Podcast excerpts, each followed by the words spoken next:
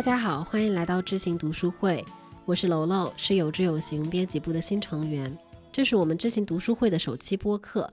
熟悉知行读书会的朋友应该知道，现在我们每个月呢都会有一个阅读主题。六月的主题是盛夏之前，先将平静的心准备好。所以这一次，我邀请了编辑部的伙伴们一起聊聊在我们感到焦虑时最爱看的那本书。以后每月月末呢，我都会邀请有知有行团队的伙伴们来做这样的月末团建。通过阅读，我们也讨论生活。那我们先和大家介绍一下自己吧。嗯，大家好，我是一只羊，我也是有知有行编辑部的新成员啊。我现在主要的功能是担任编辑部的嗯氛围组组员儿。Hello，大家好，又见面了，我是雨白。呃，是我们有志有行编辑部的小部长。今天给我的感觉是我像是一个头羊，带着两只小羊来见习。我在有志有行的主要工作是为大家做好内容服务，同时服务好我们这些可爱的编辑部同学们，让大家能为用户生产更好的内容。好的。那我们现在六月的主题呢，就是大家之前也会在读书会的文章里面看到过，就是盛夏之前先将平静的心准备好。所以，我们这一周的月末团建拟定的主题是：当你焦虑时，你会看什么书？然后让我们的伙伴一起来推荐一个最能抚平他们焦虑的书。雨白，当你感到焦虑的时候，如果只能选择一本书，你会选哪本书来看？呃，我推荐的书是巴西作家保罗·科埃略的《牧羊少年奇幻之旅》这本书，它是一个无论你身处任何境遇去读，你都会很有收获和启发的书。就甚至我会觉得说，读这本书就像是被祝福一样，就就很像是感觉自己就像是一个 blessing。嗯，对，很愿意把这本书推荐给我身边的所有人。来，一只羊同学。哦，那我推荐的这一本书，或者是在我焦虑的时候，我我会去读的书是李林的《呃人往低处走》，然后它有一个小标题是“老子天下第一”。嗯，你为什么推荐这本书？哦，对，说起推荐它的原因啊，非常重要的一点是，我觉得一个人焦虑的时候，一般都是对自己有各种不确定啊，或者是自我怀疑嘛。但是这个标题呢，你就默念三遍，就是“老老子天下第一”，你就会觉得，嗯，这一切都不是事儿，真的，嗯。所以，所以，所以，其实这本书的标题给了你力量。对我当时买这本书的时候，也都是因为它这个标题特别霸气。可以，可以。现在年轻人都是这么直接。对啊，对啊。然后，楼楼你呢？我推荐的书是这可爱的契诃夫，是一本契诃夫的书信赏读。嗯，我的一句话推荐理由就是：当你看完了这本书的时候，你会觉得，呃，吹在你身上的风都是大自然在替契诃夫向你问好，就是特别治愈。嗯嗯。我们下一个问题是：第一次看这本书是在什么时候？然后那个时候你自己是一个什么样的状态？你俩谁先说一下？那本头羊先来说吧。我觉得《牧羊少年》这本书真的跟我的渊源很深，这背后的故事也挺抓马的。嗯，因为当时我算是进入到了一个人生很低谷的时期，遇到了特别重大的打击。然后当时正好约了一个朋友出来吃饭，然后聊天，然后他就把这本书推荐给了我。那你那个时候你最深的焦虑，具体来说是什么呢？呃，我觉得这可能是二三十岁的人很容易遇到的一种状况，就是你花了很大心血、很长时间投入的一个项目，突然一下被叫停了，或者突然一下黄了，然后你会觉得说自己仿佛突然被抛弃，或者是被背叛了一样，然后不知道何去何从，然后也不知道自己接下来要做什么，就那个时候就是很迷茫，又很丧，然后又很愤怒，就是一种很混合的一种状态。那你朋友为什么是给你推荐这本书？那个那个事情还真的挺有趣的，就是当时我们俩就是对吧，晚上约了一个饭，后来就是压马路，沿着通惠河一直聊到了凌晨一两点，然后他的书包里正好装了这本书，因为他那段时间正在重温这本书，他就把这本书送给了我。他当时是这么跟我说的，他说的就是就是每一个人一定要被卷入到一个巨大的人生的洪流当中，你要找到你的天命。就是你可以试想一下，就是到了凌晨一两点的北京，已经走得晕晕乎乎了，突然有人这么跟你说，你就突然觉得啊，他说的好像很有道理的样子，然后就开始回去翻翻那本书，然后觉得啊，灵魂之书。这就是一个巧合了，就是如果当时你的朋友包里装的是《老子天下第一》，可能你现在就在推荐《老子天下第一》。对，有可能是《小王子》或者是别的什么，但是但那本书确实是当时有让我把焦躁的心境变得平静了下来，然后开始思考说我要追求的天命是什么，我要怎么样正视我现在遇到的这些障碍和困难。所以我很感谢这本书。嗯，那我也要回去读一下这一本。啊，真的很值得。对，因为因为这本书其实他已经很有名了，就是著名的这个篮球巨星詹姆斯，他曾经在二零一八年就是 NBA 东部决赛的时候，他就在看这本书。啊、就是对于很多篮球迷来说，他们知道这本书是因为这个，詹姆斯就会说这本他在季后赛就会选择看书这种方式来给予自己力量嘛，然后因为他看这本书，然后有一句话。呃，就很有名，是书里的一句话，就是说，没有一颗心会受伤，只要你真心想要做成一件事，那么全宇宙都会联合起来帮你。哦，这句话你应该听过是不是？因为就很有名，就是从这本书里来的。嗯，嗯，詹姆斯看《牧羊少年奇幻之旅》，他自己对这本书有过什么评价吗？因为他那个时候是在很艰难的时期，因为那个时候他在骑士，他当时东决打凯尔特人吧，因为我不是篮球迷啊，说错了，大家不要介意。然后最后甚至打到了抢七，就是他一个人要肩负起全队的很大的重担，非常的辛苦。然后这本书他会说给他很大的力量，然后包括最后东决结束了接受采访，他也不会说是我自己发挥多么多出色，而是说感谢我的团队，就没有我的团队，没有这些周围的这些力量来帮助我，我也不可能走到这一步，就大概是这个意思。嗯，哦，我好像没有讲这本书讲了一个什么样的故事。这本书讲了一个男孩，他收到了梦中的启示召唤，于是他去埃及寻找宝藏的一个故事，所以叫奇幻之旅嘛。他在这趟旅程中遇到了形形色色的人，然后发生了各种各样的故事，大概是这个样子。一只羊，你呢？啊、那其实我接触这本书的时间并不长，嗯、就是在今年的端午节假期，然后我有一个网友介绍我去多抓鱼书店，嗯、看一看。然后因为我当时在附近，我要等他来嘛，所以说我就在多抓鱼，嗯，书店去逛了一会儿，然后就非常无意当中看到书架上有这本有这么一本书，又是港版的，然后又是嗯三联书店出的，原价一百零几港币，然后结果售价才四十块钱，然后我就觉得捡到宝了，然后就立刻呃把这本书带回了家。然后我还记得，就是我网友来的时候，他说你买了什么书？我就说我买了这个《老老子天下第一》。然后他说，嗯哎，你对这种就是古代经典还很感兴趣啊？我说，呃，不是啊，我就觉得这个名字特别霸气。我真的当时就在在心里面默念了好多遍，就是“老子天下第一”，然后就觉得对这本书产生了喜爱之情嘛，然后就买回家了。好了，现在问题来了，为什么你到那个时候会感到很焦虑？是因为那个时候刚刚入职，有职有形，压力太大了吗？对啊，那个太卷了，就贵司太卷了啊！不是啦，其实呃，是因为刚刚到北京嘛，我还不知道怎么把自己的状态调整到一个比较舒适的状态，然后我会觉得呃，我在北京的这些朋友，他们都已经有自己的朋友圈子了。然后是不是这意味着我也不能天天去找他们玩啊？我觉得说我不能每一周都去找同样的人玩，也许我应该去交点新的朋友，这样对于我自我提升啊什么也好，还是说可能寻找新的这种呃职业上的一些新的机会也好，都是比较有帮助的。就想着怎么自我提升去了。然后当时就特别的焦虑，觉得说交朋友是我唯一的一个可以在北京呃令自己舒服的这种生活方式的呃一个途径。但后来我想了一下，就这这事儿不是这样的。特别是看到这本书的标题，他说“人往低处走”，然后突然想起来了，我的目标不是一直都是要拒绝内卷，要躺平吗？就是我我的躺平不是说完全不奋斗，而是不要去主动的。参与当下的竞争，我是觉得人生是有非常多的可能性的。为什嗯？么不去选择就是内卷以外的那种生活方式呢？然后就，哎，我刚说哪儿了？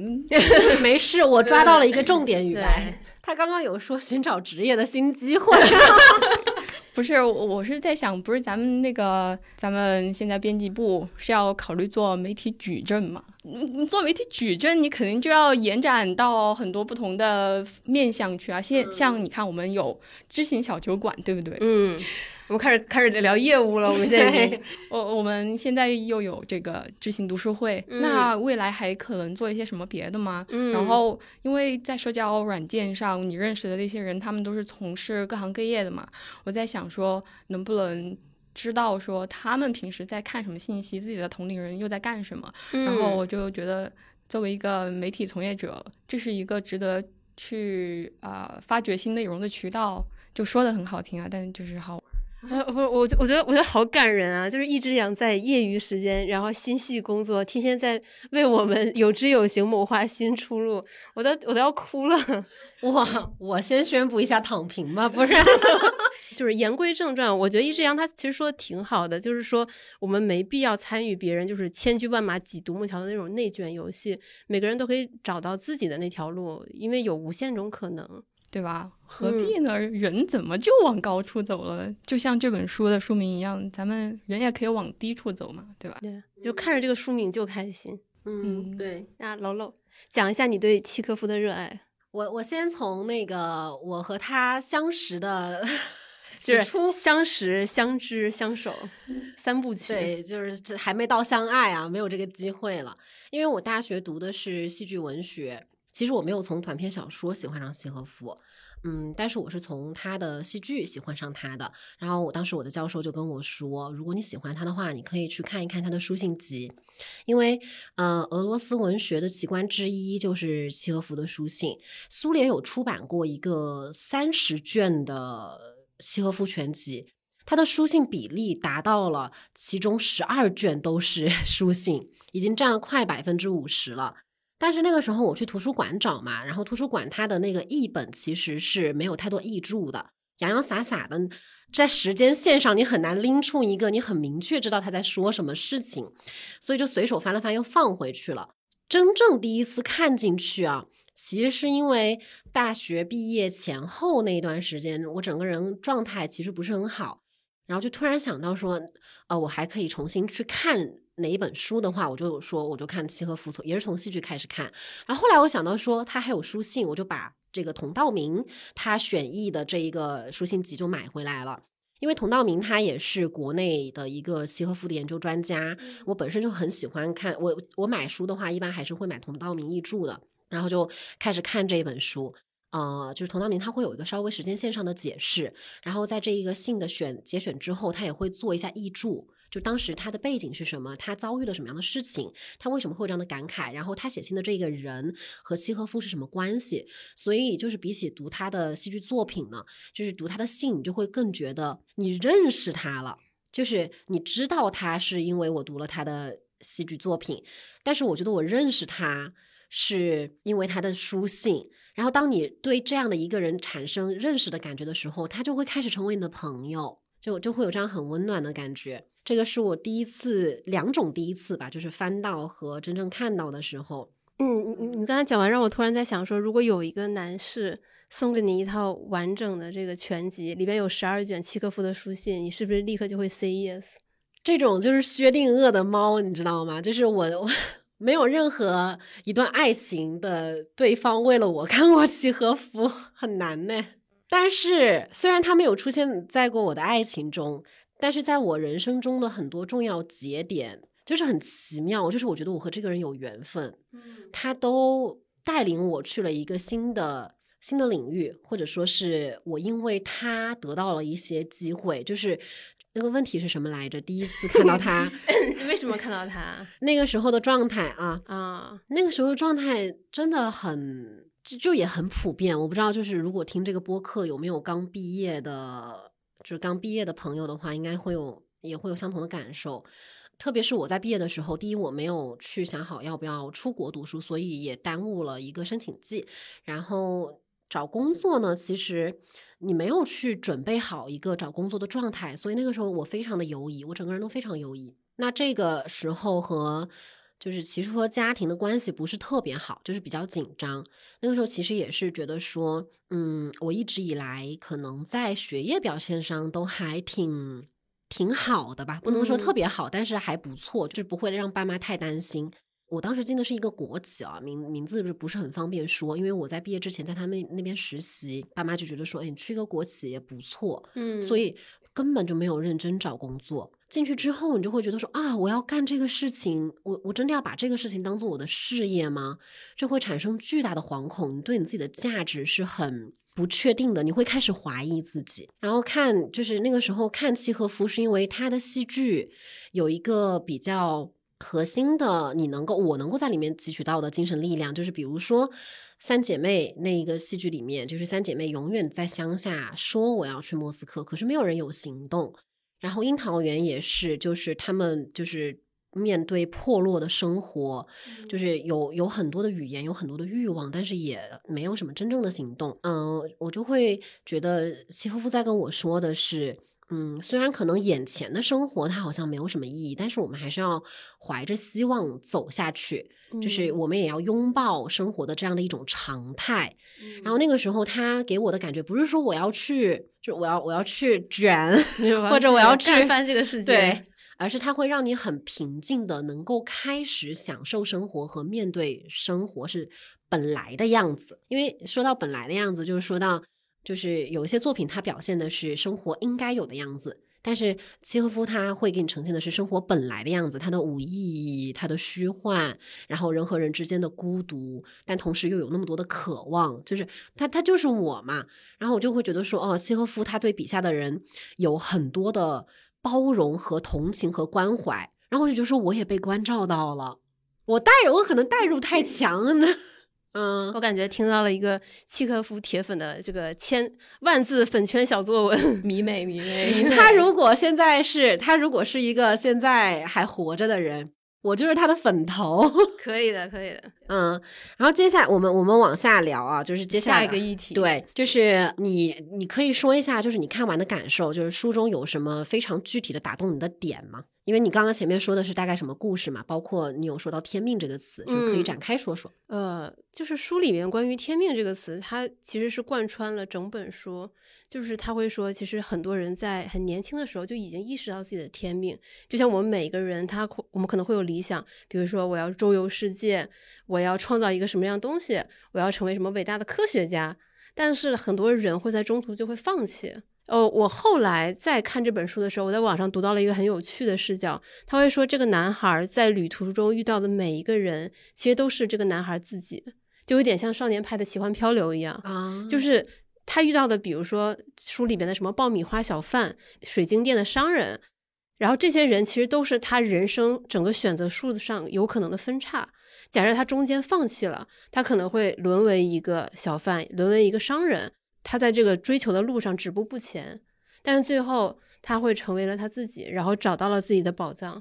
就是我觉得跟你刚才说契诃夫的那一段还挺像的，契诃夫三姐妹那段挺像的。他会描述那个水晶店的商人，他一直会在说自己的梦想，想要去哪哪哪儿。这是这这也是我等一下本来想准备念的那个选段，但是他从来没有想实现它，因为对他来说，把这个梦想保留着对他来说更重要。他很害怕实现它，更害怕实现不到。而且这本书还给了我一个启示，就是要重视一些预兆，就是你生活中的很多事情、很多预兆，它都是有迹可循的。如果你真的遇到了，你就要遵循它。所以我一直是一个很相信直觉的人，包括我选择我上一份工作，其实真的是只面了一次试，然后就入职了。包括我来有知有行，也是跟梦妍聊，觉得很不错。觉得大家一起共事会很有趣，能创造很多有有意思的东西，然后我就来了。我是很相信直觉和预兆的人。这本书本身有没有带给你什么预兆？哦，就是我显然是一个有有答案的问题。是的，是的，就是推荐给我书的这位同学，后来变成了我的男朋友。所以是因为他推荐给你这本书，然后你觉得哦，这个人真不错，然后就跟他慢慢的走到了一起吗？呃，就是当然，这肯定不是全部的原因。但是如果我们现在以一个后视镜的视角来看，那这肯定是很重要的原因。呃，因为我当时还拍了一张照发朋友圈，但是我我现在已经把它锁起来了，我朋友应该看不到。就是就是说，上天会在你追求天命的路程中，会给你设置很多的考验，你应该以什么样的姿态去面对它？呃，然后那句话那段话其实是给了我很大的力量。然后当时我拍一张照发到朋友圈。就是激励我自己，不要要从这种消沉的状态中站起来，就是我是不可以被打倒的。哇，好有力量感！是，那这本书简直就是定情信物啊！对，万万万一未来我们走走进了婚姻，其实可以给什么来婚礼的宾客一人发一本。对，啊，成本有点高。那前面就是一句话的理由嘛，嗯啊，你说到是被祝福，就是你的那个被祝福是具体指什么呢？啊，这被祝福肯定跟这个恋爱没有关系，但是我会觉得说，每次看这本书，他都他都会给我一些不一样的启发，会带给我很多力量。就是碰瓷一下，这肯定也是詹姆斯会经常看这本书的原因。嗯，对，就是每次看这本书，我会发现原本我以为自己看懂的一些情节，我现在重新读会读出不一样的意味。包括我前段时间重新读，我会觉得说，其实我还是没有想明白天命这个事到底是什么。我觉得我自己还是有在逃避一些真正的思考，我到底想成为什么样的人？但我觉得这可能是一个人要终其一生去思考的问题。这个我也会很。就是很有感触，嗯，就是随着我现在开始有年龄渐长的感受啊，嗯，就是会思考的一个问题是以前从来没有思考过的，就是我们去面对真实的自己，就是自己的恐惧、自己的欲望，对，其实是很难很难的。对，这本书我们买一个，然后我们买一本，然后可以放在公司的书架上，是好，就是让同事们都可以来看。对，然后我印象还很深的一点就是，我当时跟。那时候还不是我男朋友的男朋友聊，就是会有一些工作上的抱怨啊之类的，但是他会回复我说：“你这些问题都是可以解决的问题，它不是一些真问题，真问题是那些你在半夜会折磨到你根本睡不着觉的问题，是你无法逃避的问题，甚至是你短时间内找不到解决方法的问题。”我觉得真的是随着年岁渐长，我会发现到，我会意识到，其实我之前没有认真的思考那些真正的问题。当你开始思考那些真问题的时候，你会感受到那种痛苦，优点就是你，当你感受到痛苦的时候，你对其他人的同理心也会变强。就是这本书其实带给你的东西，就是精神上的力量，或者说是你自己认知的这个启发都很多嘛。对。那实际上，想问一下，你读完这本书之后，对你的切实的影响是什么？就那个时候会有激励到我，然后我刚才讲的是，当时我会遇到了重大的打击嘛，因为当时我为我当时所从事的项目，其实推掉了很多很好的机会，因为我又是那种很。工作狂似的人，嗯，就会投注很大的热情。怪不得一只羊，call back 一下一只羊，我并没有想卷你，我并没有想卷你。然后，然后很快我又被裹挟进了新的项目，然后又开始投入到投入很大的热情、很大的激情。但是我觉得我当时并没有真的静下来好好想想自己内心的声音，因为这书里边一直在强调说，你要听听你心的声音。你的心虽然不愿意受苦，但是你要听听他到底想要什么。嗯，对我觉得我那个时候没有想想明白这个事情，所以现在我也在认真思考，虽然还没有答案。我那我预测，我推测一下，就是虽然你是个工作狂，但是你现在状态是不是要比如果我们前几年 遇到你的话，是不是一本《老子天下第一》不够呀？呃，以就是以前可能稍微拽一点，就是有点自负。嗯，那嗯，感谢生活，感谢生活的魔力。好，那一只羊，你你不是因为才看到这本书吗？现在有读完它吗？我现在就还没有从头到尾的看完这本书，但是这本书它其实并不厚，而且就像老子他这本书的原文也就五千字，所以说它每一章。大概就不到一百字的样子，这是一本就是你随时拿起来可以看一下，就是吃午饭的时候看一下的那种书。嗯嗯，然后所以我现在还没有读完。你读多少了？呃，就读了前面几章，然后但是我就读第一章的时候就觉得特别的惊喜。就是第一章，就是大家众所周知的那一章，就是老子在讲“道可道，非常道；名可名，非常名”的那一那一段儿。但是，就是让我感到惊喜的，并不是就是这第一句，而是这一这一章当中的最后一句。他说：“呃，玄之又玄，众妙之门。”然后我就想起我一个朋友，他以前推荐过一本呃写《美丽新世界》的那个作者，呃，郝旭黎。呃，贺贺旭黎，对不起，文文盲了。嗯，对他推荐的那个贺胥黎的《嗯众妙之门》这本书，当时我以为说“众妙之门”就是这个译者他就是凭空捏造出来的一个词语，但后来就是为了录咱们这一期播客，然后我才返回去看，就是这一个译者，他其实是呃一个台湾人，然后他的呃老师是余光中先生，然后所以他是受这个呃古典文学的影响啊、应该蛮多的一个人吧。然后所以这个呃原文呃《众妙之门》这一本书的原文是 The Door of Perception，然后他就很巧妙的跟这个众妙之门给对上了，我就觉得这是一个非常巧合的一个事情。就是能把 perception 翻译成众妙，我觉得这个也挺妙的。对，然后其实大陆的出版社也有找其他的翻译嘛，他们当嗯时翻译的就是、呃知觉之门，好像啊，这个就是直译。对，就就特别没意思。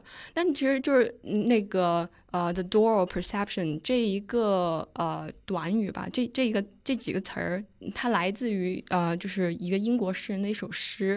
然后那首诗呢，这个原文我背不了，但它大概的意思就是说，如果你一直不打开你的这个感知之门，然后你就一直只会通过自己的那个小小的那个井口来观察这个世界，呃，也是比较鼓励大家跳出自己的一些认知去感受这个世界吧。嗯，补充一下，就是你说的这一个英国诗人是威廉布莱克，这个嗯众妙之门是一七九三年的。对，那我还有一个问题啊，就是因为你说到众妙之门，包括跳出认知这一些，它对你的影响是你现在有跳出 什么？就是跳出 跳出雨白的卷吗？就我现在还没有办法跳出雨白的卷。怎么说呢？它对我最大的影响，现阶段吧，我是觉得说，我知道，在我焦虑的时候，我可以拿那个封面来看一看，然后不要再卷自己了。呃，另外的话，我是觉得说，一次又一次的确认说，不参与内卷的是这个这个选择是对的。就是你看，大家都同意我，这个一七几几年的诗人都同意我呢，对吧？那那我接着说啊，就是我我换一下画风。其实我觉得我们就是几个人推荐的书，嗯，可能是因为已经有主题限制了，所以其嗯实在内核上面是有点相似的。就是你说要去听自己新的声音，然后包括你说就是就是跳出我们现在的这个认知的结界，然后能不能看到很多新的东西。然后，呃，说到契诃夫的话，我在他身上，呃，看到我在这本书里面看到最打动我的点，也是他真的挺惨的，但是 你然后你笑得这么开心，没有，我就是我就是觉得说，我刚刚就想到说，就好像是你不管是一个怎样伟大的，就是名垂青史的人，其实你在面对生活的时候，你承受的东西都是一样的重，然后你也是去，你要去看见自己和看见生活本身。这个是很重要的。我在读契诃夫之前，没有真正的想过“温柔”这个词是什么含义。然后，嗯、温柔一般来说是，比如说，可能从小接触到的比较普遍的就是，哦，男人很喜欢温柔的女人，那这个温柔可能是说轻声细语，然后会比较温柔贤，就是会比较贤惠持家。嗯、再大一点，觉得说，呃，温柔，你知道，它是好像带着一种美丽的、有涵养的外表外形气质。然后你会有内涵，你饱览诗书之类的啊。嗯，到了就是读契诃夫之后，我对温柔有了一个新的理解，就是契诃夫真的是我觉得特别特别特别温柔的一个人。他的温柔是一种力量，就是他写短篇小说，就是大家就是上学的时候也都会读嘛，就是他的洞察之敏锐以及言语之精准，就是水平是非常高的。但是，呃，在这一个就是技巧之外，其实你能够你能够感觉到他是非常具有同理心的，关爱着以及注视着这一些生活中的形形色色的，就是小人物啊。这种温柔就是一种力量。首先你要有同理心，然后你要能够足够的包容，然后你要有耐心，你也愿意去看见他们。这个是对人的。然后对这个生活本身的，就是呃，契诃夫小他是出他是出生于贫农之家嘛，他爸爸又是一个非常粗暴的人，其实就是会非常严苛的要求孩子来帮他经营这样的一个小店，然后也会家暴，就是现在来说就是家暴啊。嗯，然后他在举就是他爸爸举家外逃，就是讨债的时候，契诃夫呃中学的时候是一个人生活在家乡的。所以他要自己去解决钱的问题、学习的问题。就家里几乎都是，就是已经什么都没有，能带走的都被爸爸带走了。嗯，他就可能要去赚，就是当帮别人做家教的时候赚到点钱，还要去寄给就是外在的家人去生活。嗯，他自己后来也是染上了，就是比较英年的时候就已经染上了肺结核，所以他的健康又很，就是健康状况又很不好。他行医，然后他那个时候行医是就是做医生是正职嘛，然后写这个短篇小说，其实那个时候就是赚不到什么钱的。我就会觉得，呃，他的这种遭遇放在我们其实现在任何一个人身上都还挺难承受的，就是又没有看到自己的才华被肯定，又没有钱，又没有健康，爱情也很飘渺。那但是他在就是他在他的信里面就会去就会说啊。他给给朋友写信嘛，说向您的夫人问好，也向您家的那一些鹅儿和鸭儿问好。嗯，然后他在表达感谢的时候，他就说：“如果我有一个太阳，我会把太阳都送给你。”还有一个是我看完这本书之后记得非常非常深的，是他那个肺结核是在德国，最后在德国医治嘛。嗯，他其实死前的时候，就是反正他就说我快要死了，那医生就给他注射了最后一针药剂，同时呢给他。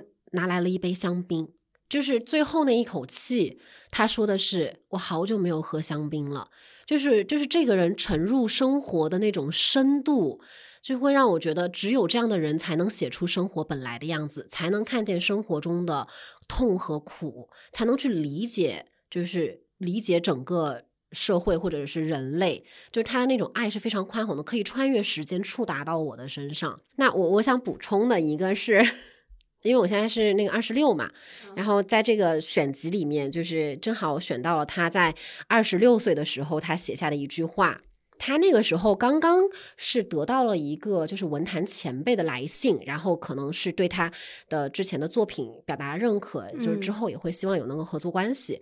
他就是在回回这一个前辈的信里面写到说。嗯，前面先说了一下，说我很感谢你能够呃，就是认可我，然后我呢也深知我我没有好好珍惜自己的才华，嗯，那我现在二十六岁了嘛，他是这样说的，他说我把希望寄托于未来，我还只有二十六岁，也许我还来得及做出点什么事情来，这个是二十六岁的时候，然后他三十岁的时候就开始说。他那个时候是入不敷出嘛，三十岁的西诃夫说到明年一月我就三十岁了，可恶，我的感觉好像我才二十二岁，就是越活越回去。然后他三十一岁的时候，他的状态就是，他就写他写信给他哥哥，嗯，他说，嗯，我忙于写萨哈林，就是萨哈林游记和其他了无兴味的工作，我想买彩票赢钱。这样就可以和写作一刀两断，我再也不想讨厌的写作，对，和讨厌的写作一刀两断。然后我再买点土地和你相邻而居。我希望能给你们这两个穷亲戚 一人五亩地。总的来说，我的生活很乏味，已经厌倦了这种爬格子赚小钱的方法，而且衰老也越来越向我靠近。就是我我看到我看到这些的时候，我就会对生活和自己充满着信心和勇气。当然，我知道很多问题我是不可避免的。但是我就我就是觉得说，那要那要我们好好的，呃，在当下的生活中怀着希望走下去。嗯嗯，好，那我们就是下一个问题是，如果要把这本书送给一个人的话，你会送给谁？一只羊先回答吧。哦，我想把这本书送给多抓鱼的鱼编，然后。他也是我的朋友哈亚西老师，然后他同时呢也是我们有知有行的用户，然后呃给了我一些鼓励，然后在我刚刚入职的时候有表达过对我们 App 的喜爱和我们另一档播客节目知行小酒馆的喜爱，所以我是觉得很谢谢他对我们的支持，然后也很开心就是找到在多抓鱼书店找到这本书。雨白呢，你想送给谁？呃，我还是会想要把这本书送给我妈妈，因为，嗯，我我妈妈是应该从十几岁就很有一个文艺情怀的一个文学女青年，但是她一直囿于生活中的很多琐事，然后没有开始她的写作之旅。我希望她可以坚持自己的喜好，就是勇敢做自己，就像书里边萨冷之王说的那样，就是人类在生命的任何一个阶段，其实都有能力去完成他们的梦想。嗯，楼楼。我要送给我私伙伴 赵志勇同学，志勇哥，因为他在我刚开始来的时候知道我很喜欢喜欢契诃夫，他就是说哦，他也很喜欢的一个俄罗斯作家是阿西莫夫，就是说要福字本的福字本，福字本，就是说要送我书，就是我现在已经入职了，就是快一个月了，我们俩像是完全忘了，对，忘了这件事情，就是此处艾特一下赵志勇，可以。我前面在介绍契诃夫这本书的时候，有念诵他一些段落嘛，就是请雨白和一只羊，你们也念诵一下自己在这本书里面最喜欢的段落，大家也可以伴随着这一些声音，就是很好，就是作为一个我们这期节目的一个尾声的一个小彩蛋。那一只羊先来哦，好啊，就我现在要念的这个选段是。打开这本书，翻到的大概第十页左右吧，然后就是进正文之前的一段题词，嗯，就这一段写的非常可爱，就让我立刻放下了对这种古代书籍的戒心。然后他是这样写的：小孩的问题，我们从哪儿来？妈妈的回答是肚子，妈妈的肚子。他不敢说那个皮囊的出口叫什么，说了孩子也不懂。人一出生就被派定角色。还没有化妆就匆忙登场，剧情没人知道。一拨人上去了，一拨人又下来了。谁是导演？天会掉下来吗？地会陷下去吗？星星会砸着我们的脑袋吗？有人爱操这个心？问题都是老问题。小孩都归大人管，大人都归领导，过去叫帝王管。领导都归老天管，老天又归谁来管呢？答案是老天他妈，老天他妈的肚子。我忍不住要笑出来。我觉得，我总觉得一只羊在夹带私货，我想骂脏话。对，就是内心是有烈焰的。他虽然念得很平稳，牛逼。好，那雨白，你来念诵一下你最喜欢的段落。对我，我选的这一段是这位少年，他当时要启程去金字塔，结果他的所有的钱财都被人骗走了，于是他不得不去找了一家水晶店去打工，然后工作了一年，很有起色，然后他就跟那个水晶店商人说，他建议增加一些 A B C D 的一些举措去改变他，然后那个商人又很不情愿。后来经过一番沟通，那个商人和他就是那个商人反思了很多，和他说了这样一番话。商人是这么说的：“他说两天前你说我这一生从未梦想过旅行。其实对每一个伊斯兰教徒来说，第五功是去朝圣。我们一生当中至少要到圣城麦加去朝圣一次。麦加远比金字塔要来得更远。当我年轻时，我所有的愿望就是集资开这家商店，盼望有一天我能有足够的钱去麦加。于是我开始赚钱。”但我却没有办法放手让人代管这家商店。水晶是很精致易碎的东西，同时我看见朝圣的人们来来去去经过我的店，其中也有富裕的朝圣者，他们有仆人服侍，还有骆驼代步。可大多数我看见完成朝圣的人都比我穷困得多。那些人都很高兴地完成了朝圣，他们把朝圣的信物放在自己的家门口。其中有一位修鞋匠，一生就靠修鞋为生。他说他花了几乎一年的时间行过沙漠。可这并不是最苦的。当他走过大街小巷去买皮革的时候，他觉得更疲累。于是男孩问他：“那你为什么不现在去卖家呢？”然后商人回答道：“因为我是靠着想去卖家的念头活下来的，是这个念头支持我能够面对一成不变的每一天，面对放在架子上的这些沉默水晶，日复一日的在那间可怕的咖啡店里吃午餐和晚餐。我很害怕，一旦我完成了梦想，我将不再有活下去的理由。”你梦想着你的羊群和金字塔，但你和我不一样，因为你希望去完成你的梦想，而我只想做着去卖家的梦。我梦想过不止一千遍了。当我穿过沙漠抵达克尔白，我将会绕行科尔白七圈，直到我能够触摸圣石。我早已幻想过那些站在我身边的人，在我前头的人们，我们将会交谈什么，甚至我们会一起祈祷。但我害怕我将会失望，所以我宁可去梦想它。鼓掌，对，我就觉得此处应有掌声。念完了之后，谢谢雨白的分享。我们现在三个人都已经分享了我们在呃书里面最喜欢的段落。那在这一期播客的结尾呢，还是一样祝大家开卷有知。如果你喜欢我们的播客，请多多帮我们转发分享。